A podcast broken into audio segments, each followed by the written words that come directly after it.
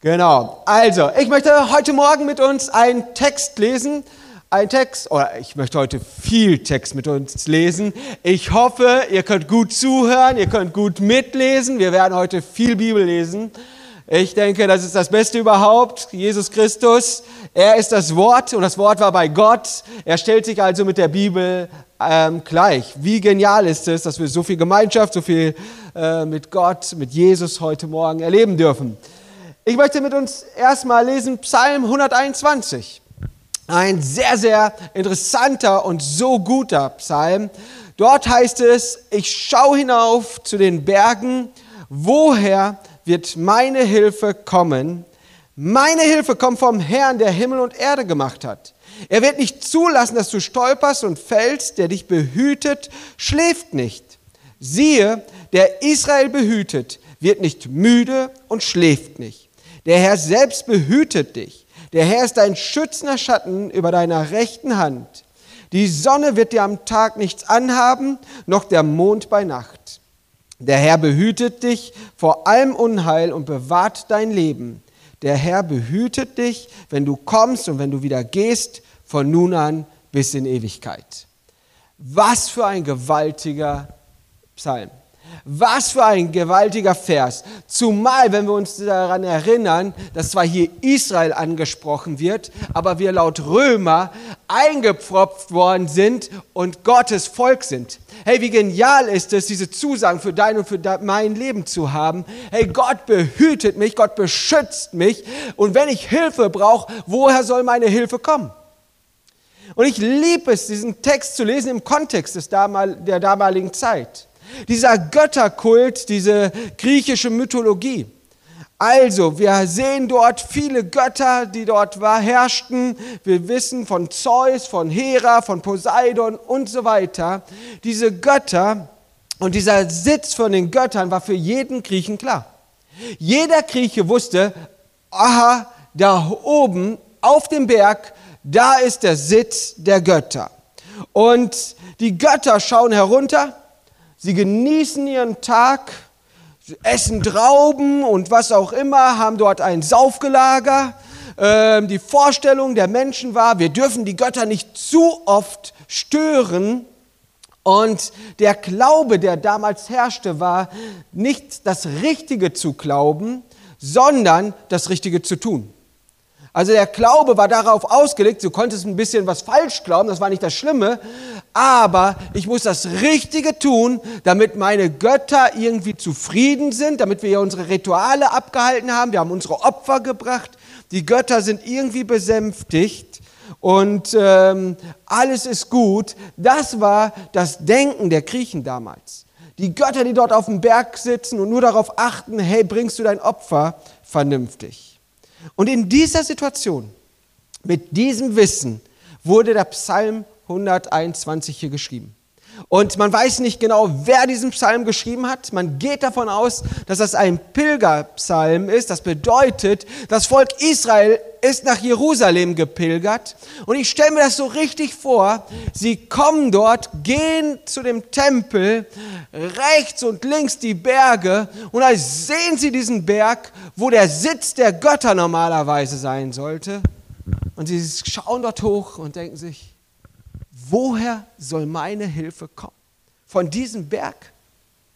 Von diesem Berg soll meine Hilfe kommen, von den Göttern, die mehr darum beschäftigt sind, wie es denen geht. Bei diesem Berg, wo die Götter dort sitzen, zusammen feiern und irgendwelche Partys machen. Bei den Göttern, die wir nicht stören sollen. Und Israel sagt, nein, nein, nein, nein. Unsere Hilfe, meine Hilfe kommt von dem lebendigen Gott, der Himmel und Erde erschaffen hat. Der Gott, der auch diesen Berg geschaffen hat. Daher kommt meine Hilfe. Und hier sehen wir dieser Sitz der Götter auf den Berg. Und ich möchte mit uns einen Text lesen aus dem Alten Testament, einen längeren, 1. Könige 20. Aber bevor ich dort damit anfange, ein bisschen Vorgeschichte, damit ich nicht noch mehr lese. Hey, es geht um König Ben-Hadad es war ein richtig mächtiger König und er zieht gegen Israel in den Krieg äh, hinauf. Und das war nicht das Besondere nur, dass er dort gesagt hat, hey, ich schlage jetzt Israel, sondern er hatte 32 Herrscher und andere Könige, die mit ihm zogen und gesagt haben, hey, Israel machen wir platt. Und sie waren sich so selbstsicher, sie waren sich so sicher, sie haben zusammen in den Zelten gefeiert, haben gesoffen und äh, haben dort alles, äh, haben dort Party gemacht und haben gedacht, okay, das werden die Krieger schon irgendwie schnell erledigen. Und dann kamen sie auf diese Idee, ach komm, wir werden keine kriegerische Auseinandersetzung machen, sondern wir werden mit König Ahab eine, ähm, werden wir ein, ein Deal schließen. Und so schickten sie Boten zum König Ahab, den König von Israel, und sie gingen dorthin, die Boten, und die Boten kommen und sagen, hey, pass auf, unser König Ben-Hadad wird dich verschonen, wenn du ihm all dein Gold gibst, wenn du ihm all deine Frauen gibst und wenn du deine besten Kinder gibst. Aber die schlechten wollte er nicht. Keine Ahnung. Aber hey, so steht es im Wort Gottes. Also, gib mir dein Gold, Gib mir deine Frauen, gib mir deine besten Kinder und ihr werdet in Frieden leben können. Und was macht dieser König Ahab? Er sagt, okay. Also, er sagt ja. Die Boten gehen zurück zum König Ben-Hadad, gehen zurück und er berichten diesem König, ja, er macht es und alles ist gut. Und dann kommt Ben-Hadad auf die Idee, nee, nee, nee, nee, stopp, stopp. Geht nochmal zu ihm. Und die Boten gehen wieder zum König Ahab und sie Boten sagen, hey, pass auf, Ben Haddad wird morgen eine Gruppe von Soldaten kommen lassen. Sie werden durch den Palast gehen, sie werden durch die Häuser gehen und alles, was uns lieb und teuer ist, werden wir euch wegnehmen. Und, ben, äh, und König Ahab äh, sagte, okay, ich beratschlage mich mit meinen Männern, hat dort die Obersten geholt, die Ältesten, sie saßen beisammen und sind dann auf dieses Ergebnis gekommen, nee, das können wir nicht machen. Also haben sie gesagt, nee, auf diese Forderung gehen wir nicht ein, also die Boten wieder zurück zu diesem König Ben-Hadad. Oh. Die Boten also zurück und dann lesen wir folgendes. Die Boten kommen wieder zu König Ahab oder 1. Könige 20 ab Vers 10. Da sandte Ben-Hadad ihm folgende Entgegnung. Die Götter sollen mich ins Unglück stürzen, ja mir noch Schlimmeres zufügen, wenn von Samaria genug Staub übrig bleiben wird, um damit die hohlen Hände meiner Krieger zu füllen, die mit mir ziehen. Der König von Israel ließ ihm antworten, sag ihm, ein Krieger, der sich noch zum Kampf rüstet, sollte nicht prahlen wie einer, der die Rüstung bereits abgelegte. Diese Antwort erreichte Ben-Hadad und die übrigen Könige, während sie sich in ihren Zelten betranken. Macht euch zum Kampf bereit, befahl Ben-Hadad seine Untergebenen. Also griffen sie die Stadt an. Da erschien ein Prophet bei Ahab, dem König von Israel, und teilte ihm mit, so spricht der Herr, Siehst du die großen feindliche Heere? Noch heute gebe ich sie in deine Hand. Dann erkennst du, dass ich der Herr bin. Ahab fragte, durch wen will er das tun? Der Prophet antwortete, so spricht der Herr, durch die Truppen der Provinzstatthalter. Wer soll zuerst angreifen? fragte Ahab. Du, antwortete er. Also versammelte Ahab die 232 Männer der Provinzhalter. Dann zählte er den Rest seines Heeres, 7000 Mann. Um die Mittagszeit marschierten die Israeliten los, während Ben-Hadad und die 32 mit ihm verbündeten Könige sich in ihren Zelten betranken. Angeführt wurden sie von den Männern der Provinzstatthalter. Als sie heranrückten, berichteten sie Ben-Hadad, Truppen aus Samaria sind in Anmarsch. Ergreift sie lebendig, befahl Ben-Hadad, ob sie nun in friedlicher oder in kriegerischer Absicht gekommen sind. Aber als die Männer der Provinzstatthalter und das nachfolgende Heer die Stadt hinter sich gelassen hatten, tötete jeder Krieger einen Gegner. Da flohen die Aramäer, aber die, König, äh, aber die Krieger aus Israel folgten ihnen. Ben-Hadad, der König von Aram, entkam auf seinem Pferd und mit ihm einige Wagen. Dann zog der König von Israel in den Kampf und die übrigen Pferde wurden getötet, die Streitwagen zerstört und die Aramäer erlitten eine schwere Niederlage. Danach kam der Prophet zu König Ahab und sagte, bereite dich vor und tu, was du kannst, denn wenn das Jahr um ist, wird der König von Aram dich erneut angreifen. Die Ratgeber Ben-Hadad sagten zu ihm, die Gottheiten Israels sind Berggötter. Deshalb haben sie gewonnen. Wenn wir aber in der Ebene mit ihnen kämpfen, werden wir sie vielleicht schlagen. Eins jedoch musst du tun. Setze diesmal Heerführer an die Stelle der Könige. Stelle ein Heer auf, wie das, das du verloren hast. Gib uns die gleiche Anzahl Pferde und Streitwagen und wir werden in der Ebene mit ihnen kämpfen. Dort werden wir sie mit Sicherheit schlagen. König Ben-Hadad hörte auf sie und folgte ihrem Rat. Im folgenden Frühjahr rief er das aramäische Heer zusammen und führte es erneut gegen Israel in die Schlacht, diesmal in Afek. Auch Israel brachte sein Heer in Stellung, versorgte es und zog in den Kampf. Doch die israelitischen Truppen lagerten ihnen gegenüber wie zwei kleine Ziegenherden, während die Aramäer das Land überzogen. Da kam der Mann Gottes wieder zum König von Israel und sagte, so spricht der Herr, die Aramäer haben behauptet, der Herr sei ein Gott der Berge und nicht der Ebene. Deshalb helfe ich dir, dieses gewaltige Herr zu besiegen. Dann werdet ihr erkennen, dass ich der Herr bin. Sieben Tage lang lagerten die beiden Heere einander gegenüber und am siebten Tag begann die Schlacht. Die Israeliten töteten an einem einzigen Tag 100.000 Mann von aramäischem Fußvolk. Der Rest rettete sich hinter die Stadtmauer von Afek, doch diese stürzte ein und schlug 27.000 von ihnen. Ben-Hadad floh in die Stadt und versteckte sich dort an verschiedenen Orten. Sein Diener, seine Diener sagten zu ihm, Herr, wir haben gehört, dass die Könige von Israel großmütig sind. Wir wollen uns in Säcke kleiden und Stricke um den Hals legen und so zum König von Israel gehen. Vielleicht lässt König Ahab dich dann am Leben. Also legten die Säcke und Stricke an, gingen zum König von Israel und baten, dein Knecht Ben-Hadad sagt, bitte lass mich am Leben. Der König von Israel antwortete, lebt er denn noch? Er ist mein Bruder. Da flammte Hoffnung in ihn auf und sie antworten schnell, ja, Ben-Hadad ist dein Bruder. Geht und holt ihn, sagte er zu ihnen. Und als Ben-Hadad kam, ließ Ahab ihn zu sich auf den Streitwagen steigen. Ben-Hadad sagte zu ihm, ich werde dir die Städte, die mein Vater deinem Vater nahm, zurückgeben und du darfst Märkte in Damaskus einrichten, wie mein Vater es in Samaria tat. Da antwortete Ahab, mit dieser Abmachung will ich dich gehen lassen. So schlossen sie einen Vertrag und Ben-Hadad wurde freigelassen. Ein langer Text. Aber es ist manchmal gut, einen langen Text im Zusammenhang zu lesen, um das zu verstehen, worum es hier geht. Und die Frage ist, warum so ein langer Text? Ich glaube, dass Gott derselbe ist, gestern, heute und in aller Ewigkeit. Und das, was er im Alten Testament, wie er sich dort offenbart, wie er sich zeigt, so will er sich auch heute dir zeigen. Und deshalb möchte ich mit uns beten. Herr Jesus, habe Dank dafür, für dein Wort, Herr. Herr Jesus, habe Dank dafür, dass wir dein Wort haben, dass wir daraus lernen dürfen, dass wir daraus lesen dürfen, wie sehr du uns liebst, Herr. Herr Jesus, wie du uns schützt, weil du uns bewahrst, Herr. Herr Jesus, wie du bist, wie dein Wesen ist, Herr. Herr Jesus, habe Dank dafür, dass wir dich erkennen dürfen, dass du ein heiliger Gott bist, Herr. Herr Jesus, habe Dank dafür, dass wir erkennen dürfen, dass du allmächtig bist, dass du vollkommen bist, Herr. Wir loben und preisen dich dafür. Amen. Hey, wenn wir uns Israel hier betrachten in dieser Situation, würde ich sagen, die haben eine schlechte Situation. Also die haben eine schlechte Zeit.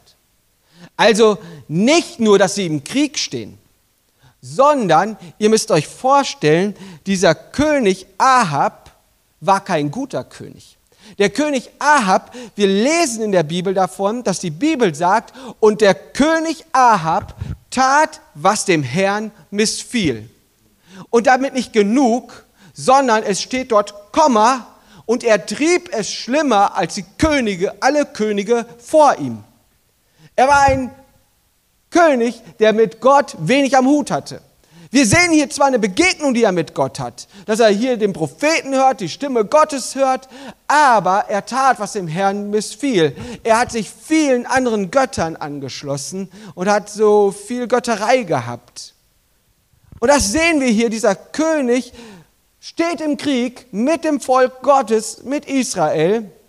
Und dennoch sehen wir in dieser Situation, wie Gott eingreift.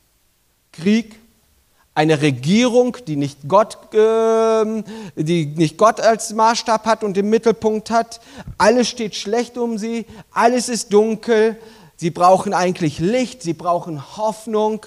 Und ganz ehrlich, es erinnert mich an unsere Situation. Wenn wir unsere letzten Jahre anschauen, Corona, ey, überlegt mal, wie der Feind sich aufgestellt hat, wie er sich dort positioniert hat. Auf einmal müssten Gottesdienste ausfallen. Hey, damit nicht genug, dass gesagt worden ist, pass auf, Gottesdienste fallen aus. Wir, äh, die meisten Kirchen haben schnell umgeschaltet, sind auf Online-Gottesdienste umgestiegen und so weiter. Nein, der Feind hat sich noch weiter aufgebäumt, hat gesagt, hey, pass auf, es werden nicht nur keine Gottesdienste stattfinden, was noch nicht stattfinden wird, sind Kleingruppen. Ihr dürft euch noch nicht einmal in Kleingruppen treffen, sondern ihr sollt euch isolieren. Es wird isoliert und so weiter den Krieg, den wir jetzt im Moment erleben, ganz nah vor unseren Toren, irgendwie erinnert mich das an diese Situation der Israeliten. Hey, wir wissen nicht, was noch auf uns zukommt. Jetzt heißt es Affenpocken, dann sind es irgendwelche Umwelteinflüsse, wo wir sehen, Überflutung oder sonst irgendetwas. Hey, wir brauchen Hoffnung, wir brauchen Frieden, wir brauchen, dass eingegriffen wird. Und wenn ich dann überlege, was für Eingeständnisse König Ahab gemacht hat oder gemacht hätte. Also es, ähm, der, ähm, der, König kommt hier mit seinem Boten und sagt, hey, gib mir all dein Gold, gib mir all deine ähm, Frauen, gib mir deine besten Kinder. Und König Ahab sagt, ja, okay. Macht voll die Eingeständnisse. Aber dann sehen wir das Wesen des Feindes. Es werden Eingeständnisse gemacht, aber damit ist nicht genug, sondern dann kommt der Feind ein weiteres Mal und sagt, wenn du mir das schon gibst, dann werde ich mir auch den Rest holen. So oft glauben wir, dass wir Eingeständnisse machen und dadurch alles erledigt ist, aber der Feind kommt und es kann noch viel, viel schlimmer werden. Hey, wenn es dunkel um uns herum ist, dann sehen sich Menschen nach Frieden und die Bibel gibt eine Antwort, wer der Friedefürst ist. Die Bibel sagt in Jesaja 9, Vers 5, denn uns ist ein Kind geboren, ein Sohn ist uns gegeben und die Herrschaft ist auf seine Schulter und er ist Wunderrat, Gott hält, ewiger Vater, Friedefürst. Wir brauchen den Friedefürst. Hey, nicht, dass irgendeiner das falsch versteht. Ich glaube, dass die Politik gute Entscheidungen getroffen hat mit äh, Kontaktsperren und so weiter. Das, mir geht es nicht heute Morgen darum, lehnt euch gegen den Staat oder sowas auf. Absolut nicht. Hey, aber die Sache ist, wir kämpfen nicht gegen Fleisch und Blut. Das, gegen den wir kämpfen, ist der Feind, ist der Teufel. Hey, und dagegen wollen wir aufstehen wollen Lösungen finden. So wie wir Online-Gottesdienste gefunden haben, wie wir Gebetstreffen über ähm, Zoom oder sonst irgendetwas gemacht haben, wo wir sagen, wir beziehen trotzdem unsere Stellung. Wir brauchen den Friedenfürst. Wir brauchen gerade in diesen Zeiten Jesus Christus. Hey, nicht nur Deutschland, sondern die Welt braucht Jesus Christus in dieser Situation, wo alles so unsicher ist. Eine Geschichte finden wir in der Bibel von Elia, der die Propheten des Baals getötet hat. Also er hat die Propheten des Baals getötet und die Frau von diesem König Ahab, von dem wir gerade gelesen haben, war sehr sauer und ließ Elia ausrichten, ich schwöre dir, dass ich dir das gleiche bis morgen angetan habe. Ich werde dich töten. Und Elia bekommt Panik. Er hat so viele Zeichen und Wunder mit Gott erlebt, aber trotzdem bekommt er Panik vor dieser Frau, vor, vor, der Königin und er rennt weg, er flieht in der Höhle und wünscht sich den Tod.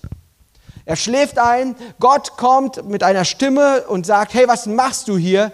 Geh zu dem Berg, wo ich dir begegnen werde. Und Elia macht sich auf, geht zu diesem Berg und dann heißt es dort, es kam ein gewaltiger Sturm ein Sturm angefühlt, als ob die Berge zerreißen würden. Und wenn du dir mal einen richtigen Sturm miterlebt hast, dann weißt du, was für eine Kraft, was für eine Gewalt, was für eine Macht dort von ausgeht. Und dann heißt es dort, aber Gott war nicht in dem Sturm.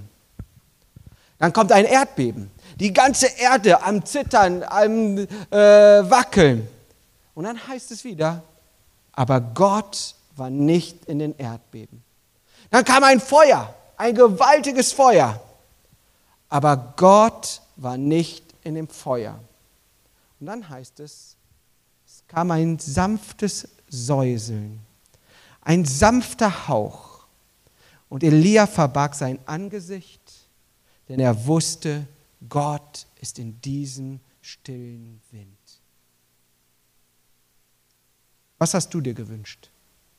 Wie sollte Gott reden? Wie sollte Gott reden in der Pandemie? Wie sollte Gott jetzt reden im Krieg?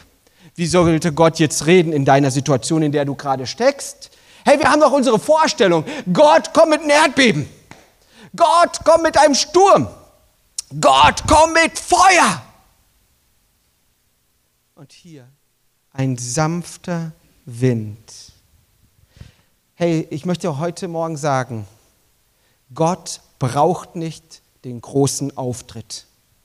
Wir Menschen, wir brauchen den großen Auftritt. Möglichst viel Publikum, irgendwie eine Castingshow oder sonst irgendetwas.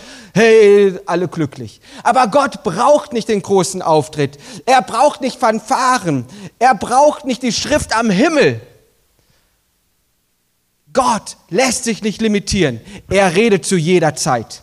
Ob es laut ist, ob es leise ist, ob der Sturm ist, ob Feuer ist, ob es ein leichter Wind ist. Unser Gott handelt und er wirkt, denn das ist seine Zusage. Hey, ohne dass wir, oder egal wie wir es uns gerade vorstellen. Und ich weiß, deswegen sage ich das ja auch, an einer anderen Stelle heißt es, wenn Jesus seinen Fuß auf die Erde setzt, wird die Erde erbeben. An einer anderen Stelle, wir wissen, der ähm, Heilige Geist wird oftmals mit Feuer beschrieben und so weiter. Also Gott lässt sich nicht in irgendeine Form hineinpressen. Und so oft, auch wir als Christen, wir haben die Vorstellung, dass Gott ganz besonders wirkt, wenn Heilung oder Wunder geschehen. Also wenn du einlädst zu einem Heilungsgottesdienst oder sonst irgendetwas und wir haben die Vorstellung an dem Ort, Gott wirkt wunderbar und Gott wird wahnsinnig äh, wirken. Oder wir hören genau hin, wenn ein prophetisches Wort gesprochen wird, wenn es heißt, und siehe, der Herr sagt zu dir, hören wir genau hin und wir sind ganz aufmerksam. Und ganz ehrlich, wir als Pfingstler, wir glauben daran. Wir feiern nächste Woche Pfingsten, Ausgießung des Heiligen Geistes. Wir glauben an Zeichen und Wunder. Wir glauben an prophetische Worte. Daran glauben wir. Aber dass wir die Vorstellung haben, dass Gott dann in diesen Bereichen gerade besonders führt und leitet, wenn wir gerade etwas Spirituelles erleben, ist zu kurz gegriffen. Der gleiche Gott, der dir heute ein prophetisches Wort gibt, ist der gleiche Gott, der morgen mit dir auf der Arbeit ist. Er ist der gleiche Gott, wenn du gerade Probleme in deiner Beziehung hast. Hey, er wirkt, er handelt und er lässt sich nicht limitieren. Er wirkt nicht nur, wenn gerade mal irgendwas besonderes Spirituelles geschieht, sondern Gott handelt und wirkt dann, wenn du es dir gar nicht vorstellen kannst. Gott ist kein Gott der Berge. Er herrscht auf dem Berg, aber er herrscht genauso im Tal. Und er lässt sich nicht einschränken. Hey, wie gut ist es, ich kann Gott erleben im Gottesdienst. Wir kommen zusammen, wir feiern ihn, wir erheben ihn, wir loben und preisen ihn. Wir glauben, dass Gott redet. Aber der gleiche Gott, den kann ich im Schlafzimmer begegnen. Dem gleichen Gott kann ich begegnen, wenn ich im Badezimmer bin. Dem gleichen Gott kann ich begegnen, wenn ich auf der Couch bin. Dem gleichen Gott begegne ich, wenn ich im Auto sitze. Egal wo. Mein Gott ist allmächtig und er lässt sich nicht in ein Schema pressen. Aber zurück zum Text der erste Punkt, der mir so wichtig geworden ist, der König Ahab geht zurück oder geht zuerst auf diese Friedensbedingungen ein und lässt sich von falschen Friedensversprechungen und Zeiten ablenken. Nach dem Motto, hey, wenn du mir das gibst, dann hast du Frieden. Und er will dort einen Kompromiss eingehen. Er hat Panik, er will Frieden oder zumindest möchte er das, den geringstmöglichen Verlust. Aber ich möchte dir heute sagen, wenn du dir Ausschau nach Frieden hältst, Frieden kann einen sehr teuren Preis haben, einen sehr hohen Preis kosten. Wir sehen David, der mit seinem Herr in den Krieg zog, doch irgendwann denkt er sich, ach wisst ihr, die Krieger habe ich jetzt irgendwann mal genug, ich bin König und so weiter. Und er sagt sich, lass die anderen im Krieg ziehen. Was ich jetzt machen werde, ich werde jetzt Pause machen. Die anderen sollen im Krieg ziehen, er bleibt im Tempel, geht äh, oben auf seine Dachterrasse, sieht eine Frau, geht mit ihr fremd, lässt ihren Mann töten und so weiter. Eine tiefe Krise. Friede, eine gute Zeit haben. Hey, aber die Frage ist, wie können wir dafür sorgen, dass selbst in guten Zeiten wir uns nicht ablenken lassen, sondern fest und treu bleiben. Ein ganz gutes Beispiel ist Josua. Josua wurde gesagt, hey, sei mutig und stark. Sei mutig und stark. Sei mutig und stark. Dreimal wird es ihm gesagt, sei mutig und stark. Aber dann wird ihm auch gesagt, wie er mutig und stark bleibt. Also es ist ja gut, wenn ich meinem Kind sage, sei mutig und stark. Aber die Frage ist, hey, wie kannst du mutig und stark bleiben? Und der Prophet geht darauf ein und sagt es, und hier lesen wir in Josua 1, Vers 7 und 8, sei stark und mutig, gehorche gewissenhaft den Gesetzen, die dir mein Diener Mose gab, weiche nicht von ihnen ab, damit du Erfolg hast, wohin du auch gehst. Die Worte des Gesetzes sollen immer in deinem Munde sein. Denke Tag und Nacht über das Gesetz nach, damit du allem, was darin geschrieben, äh, folge allen, nein, nochmal, denke Tag und Nacht über das Gesetz nach, damit du allem, was darin geschrieben steht, Folge leisten kannst, denn nur dann wirst du erfolgreich sein. Ich freue mich auf meinen Urlaub. Ich freue mich auf meinen Urlaub. Aber ich will nicht Urlaub vor Gott, äh, vor Gott, machen, sondern Urlaub zum Erholen und zum Entspannen ist gut. Aber diese Tage oder diese Zeiten nutze ich genauso und sollten wir genauso nutzen. Bleibe im Wort Gottes. Hey, halte das Wort Gottes hoch. Wenn du am Wort Gottes bleibst, wenn du an dem Wort Gottes hängst, wirst du erfolgreich sein. Das ist nicht eine Zusage, die ich dir als Pastor gebe, sondern es ist die Zusage, die der lebendige Gott dir zugesagt. Hey, bleibe am Wort Gottes. Anders ausgedrückt, wenn wir es mal, wir, wir sind ja so negativ geprägt, wenn wir das mal so umkehren, Gott warnt hier. Er sagt hier, wenn du dich vom Wort Gottes entfernst, weißt du, was geschehen wird?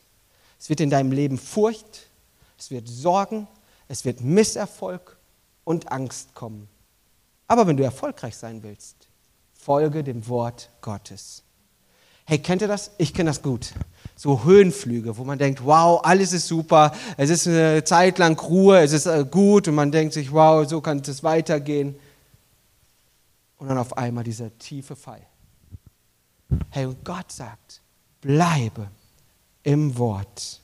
Hey, deswegen sind wir eine Kirche, die das Wort Gottes so hochheben. Denn es ist nicht entscheidend, was gerade modern ist. Es ist nicht entscheidend, was so populär ist, sondern es ist entscheidend, was das Wort Gottes sagt. Es ist nicht entscheidend, was die Medien sagen. Es ist nicht entscheidend, was andere Christen sagen. Es ist nicht entscheidend, was unsere Freunde, Verwandte sagen, was unsere Kultur sagt. Das, was entscheidend ist, ist das Wort Gottes. Natürlich wollen wir als Kirche modern sein. Natürlich haben wir andere Christen, mit denen wir Kontakt haben. Wir haben Verwandte, die mit uns reden und zu uns reden, ganz klar. Aber der Maßstab ist das Wort Gottes. Und deswegen sind wir eine Kirche, die das Wort Gottes hochhält, weil Jesus Christus selber sagt, ich bin das Wort. Und Jesus Christus ist in unserer Kirche der Mittelpunkt, bleibt der Mittelpunkt und soll immer der Mittelpunkt sein. König Ahab hat einen großen Denkfehler. Als der König Ben Hadad sagt, gib mir deine Frau und deine Kinder, dein Gold, sagt er, okay, er glaubt allen Ernstes, dass er mit dem Bösen leben kann. Also er glaubt tatsächlich, pass auf, wenn ich diesen Kompromiss eingehe, dann kann ich mit dem Bösen leben. Ja, ich habe so ein paar Einschränkungen. Es ist zwar nicht alles toll, aber ich kann damit gut leben. Ich möchte dich ermahnen heute Morgen. Ich glaube, wir handeln oftmals mit unserem Leben genauso.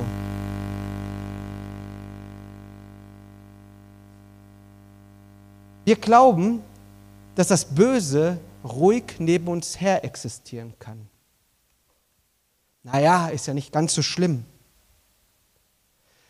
Es gibt keine Bibelstelle, keinen einzigen Beleg, wo die Bibel sagt, arrangiert euch mit dem Bösen. gibt es nicht. Die Bibel sagt nicht, arrangiert euch mit dem Bösen und dann ist es irgendwie, werdet ihr schon durchkommen.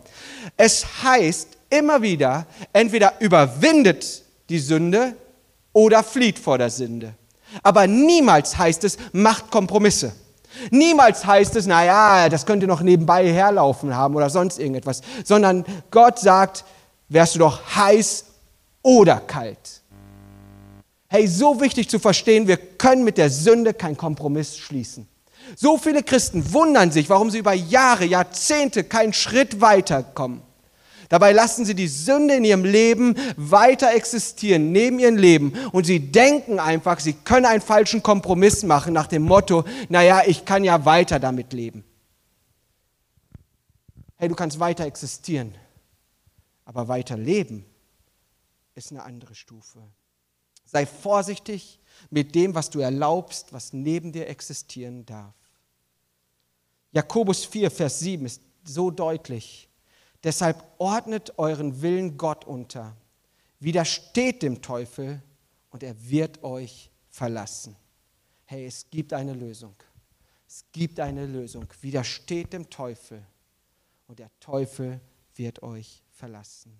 Der zweite Punkt, der in dieser Geschichte so groß geworden ist, dein Zeugnis, was du hast, was du mit Gott erlebt hast, ist größer als die Prahlerei des Feindes. 1. Könige 20, Vers 11. Der König von Israel ließ ihm antworten, sagt ihm, ein Krieger, der sich noch zum Kampf rüstet, sollte nicht prahlen wie einer, der die Rüstung bereits abgelegt hat. Also hier sagt Ahab, hey, pass mal auf, hör mit deiner Prahlerei auf. Genau das gleiche Vorgehen finden wir von der Geschichte oder in der Geschichte, die ich gerade gesagt habe, bei Elia und Isabel. Sie sagt, wenn ich dich bis morgen nicht getötet habe, wenn ich bis morgen nicht das Gleiche mit dir gemacht habe, was du mit meinem Propheten gemacht hast, dann strafe mich. David gegen Goliath, gleiche Vorgehen, Prahlerei. 40 Tage lang kommt Goliath morgens, mittags, Abend und prahlt. Wer seid ihr? Schaut mich an. Ich bin Krieger seit Kindesbein. Ich, mir, mir wurde das Schwert mehr oder weniger mit in die Wiege gelegt. Und er prahlt die ganze Zeit. Und soll ich euch was sagen? Das ganze Volk lässt sich von ihm einschüchtern. Er ist riesig, nicht umsonst heißt es der Riese. Äh, er ist riesig, er ist gewaltig, aber er prahlt die ganze Zeit. Wer will sich gegen äh, mich auflehnen? Wer will mich angreifen? Keiner von euch hat eine Chance. Morgens, mittags, abends, die ganze Zeit am Prahlen, wer er ist und was er kann. Und alle ließen sich einstüchern, alle waren verängstigt. Und David kommt zum Saul und weißt du, was David macht? David prahlt nicht, sondern er erzählt sein Zeugnis. Hey, weißt du, Saul, wenn ich damals die, Her äh, die Herde meines Vaters gehütet habe, wenn ich da bin und dort kommt ein Bär oder es kommt ein Löwe. Weißt du, ich renne hinter dem Herd, hinter dem Bär, hinter dem Löwen, ich reiß dieses Lamm aus seinem Maul. Und wenn dieser Löwe, wenn dieser Bär sich gegen mich auflehnt, dann packe ich ihn an eine Mähne und zerreiße ihn, ich töte ihn. Und die Kraft, die dort in mir wirkt, wird dann auch wirken, wenn ich gegen Goliath kämpfe. Er erzählt sein Zeugnis. Der Gott, der mir geholfen hat, wird mir auch helfen. Hey, was für eine tolle Botschaft. Dein Zeugnis ist größer als das Prahlen des Feindes. Der Feind kann dir aufbauen und sagen, hey, ich werde dich vernichten. Du wirst keine Hoffnung mehr haben, du wirst keine Zukunft mehr haben. Aber wir können unser Zeugnis hochhalten und sagen, hey, diesem Jesus, dem ich begegnet bin, der mein Leben frei gemacht hat, der mich errettet hat, er ist auch größer und er ist stärker, als du es bist. Hey, der Feind greift vielleicht unsere Kirche an. Er greift vielleicht unser, oder denkt, er greift unseren Lobpreis an. Er greift vielleicht unsere Internetseite an. Er greift vielleicht unseren Pastor an. Er greift vielleicht unsere Kleingruppen an. Er greift aber all das nicht in Wirklichkeit an. Wisst ihr, wen er versucht anzugreifen oder wen er in Wirklichkeit angrifft? Er greift den lebendigen Gott an.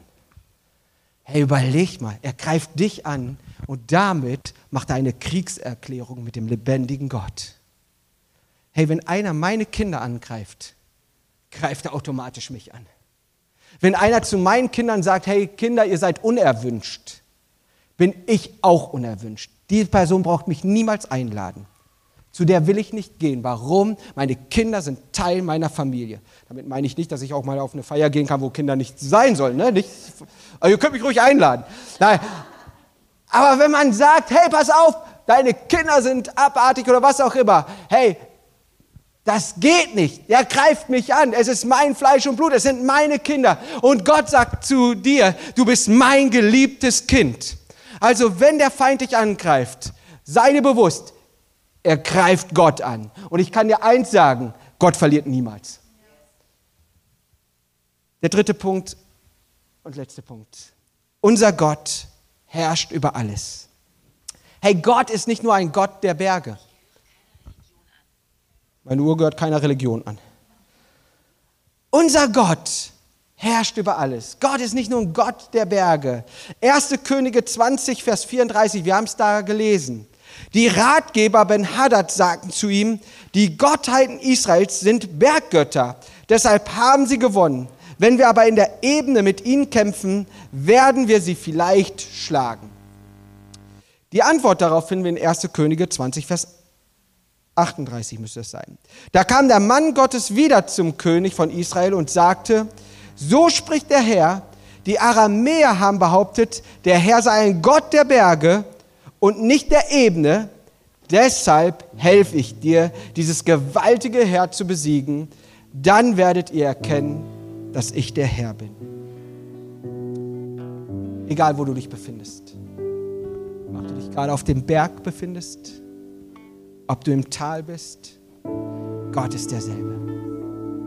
Er lässt sich nicht einschüchtern. Er wird nicht irgendwie nervös. Er ist nicht an irgendeinem Ort nur präsent und wirksam. Er ist auch kein Fußballgott. Nach dem Motto, im eigenen Stadion, da bin ich besonders stark. Das ist nicht unser Gott. Gott ist an keinen Ort gebunden, auch an keine Zeit. Ich liebe die Geschichte von Elia und Elisa, wenn ich lese, was für Zeichen und Wunder geschehen sind. Hey, ich weiß noch als Kind, wie ich die immer wieder gelesen habe und gedacht habe, wow Gott, so gewaltig, so Wahnsinn, wie du dort gewirkt hast. Wenn ich mir die Geschichten von Jesus anschaue, er redet und es wird. Jemand ist krank, er wird geheilt. Jemand ist tot, er wird wieder zum Leben erweckt. All diese Zeichen und Wunder. Und dann lese ich weiter in der Bibel und komme zu Römer 8, Vers 11. Und dort lese ich, der Geist Gottes, der Jesus von den Toten auferweckt hat, lebt in euch. Und so wie er Christus von den Toten auferweckte, wird er auch euren sterblichen Körper durch denselben Geist lebendig machen, der in euch lebt. Hey, dieser Gott, der bei Elia und Elisa gewirkt hat, ist der gleiche Gott, zu dem ich heute rede ist der gleiche Gott, zu dem ich komme und sage, Gott, hier ist mein Problem, Gott, hier sind meine Sorgen, Gott, hier ist dies, Gott, hier ist jenes. Und ich weiß, Gott, du bist derselbe. Du hast bei Elia eingegriffen, du hast bei Elisa eingegriffen, du hast dort eingegriffen bei deinen Jüngern, du hast eingegriffen, egal wo, immer wieder lese ich diese Zeugnisse. Ich kann sagen, Gott, du handelst auch in meinem Leben. Du wirkst. Du bist derselbe. Es ist egal, wie die Wirtschaft boomt, ob wir in Frieden leben oder in Gesundheit. Gott ist derselbe in der Pandemie, in der Wirtschaftskrise, im Krieg, in der Krankheit. Er hört nicht auf zu beschützen, bei uns zu sein, uns zu stärken, uns auszurüsten und zuzurüsten. Zeichen und Wunder wird er uns schenken. Unser Gott ist derselbe. Und dann sehen wir, das Herr wird besiegt. Das Herr wird besiegt. Und dann kommt dieser König und macht einen Deal mit König Ahab. Der Feind wurde besiegt, ein Deal wurde gemacht und König Ahab bekommt mehr Raum, mehr Plätze, mehr Einfluss. Der Feind hat gedacht, ich besiege und nehme Land ein. Aber Gott schenkt den Sieg. Und wisst ihr, was geschehen ist? Der König Ben-Hadad hat verloren, der musste Land eingeben. Wie ist es, wenn eines Tages Corona vorbei ist, der Krieg vorbei ist, wenn irgendwelche anderen Sachen, Pandemien vorbei sind und der Feind, anstatt dass er uns Land weggenommen hat, Land verliert, weil Menschen sagen, der lebendige Gott ist Herr und Sieger. Hey, ich bin begeistert über so einen Gott, dem ich dienen darf. Hey, lasst uns gemeinsam beten, lasst uns ihm die Ehre geben. Herr Jesus, habe Dank dafür, dass du siegreich bist. Herr Jesus, und du siehst jetzt jeden Einzelnen hier, du siehst jeden Einzelnen, der online zuschaut. Herr Jesus, du siehst dort, wo Krankheit ist, du siehst dort, wo Schwäche ist, Herr. Jesus, du siehst, wo Nöte, wo Probleme, wo Sorgen sind. Herr Jesus, aber wir wollen heute Morgen bekennen, dass du der allmächtige, der lebendige Gott bist, der sich nicht einengen lässt, Herr. Herr Jesus, und manchmal haben wir Vorstellungen, wie du zu reagieren hast. Komm mit einem Blitz, komm mit äh, Feuer, komm mit einem Sturm, komm mit einem Erdbeben. Aber hier sehen wir, selbst mit einem leichten Hauch, und Gott, wir wollen aufmerksam sein. Wir wollen deine Stimme hören. Wir wollen hören, was du uns zu sagen hast, Herr. Herr Jesus, dass du uns führst und dass du uns leitest. Herr Jesus, und habe Dank dafür, dass wir uns sicher sein können, Herr, dass du den Krieg gewinnen wirst, Herr. Herr Jesus, und das, was negativ war, Herr, Herr Jesus, dass wir einfach dir vertrauen dürfen, dass du das Negative ins Positive verwandeln wirst, Herr. Herr Jesus, dass wo der Feind sich aufbäumt, nicht er siegreich sein wird und uns Land wegnimmt, sondern dass wir siegreich sind und wir Land einnehmen. In Jesu Namen. Amen.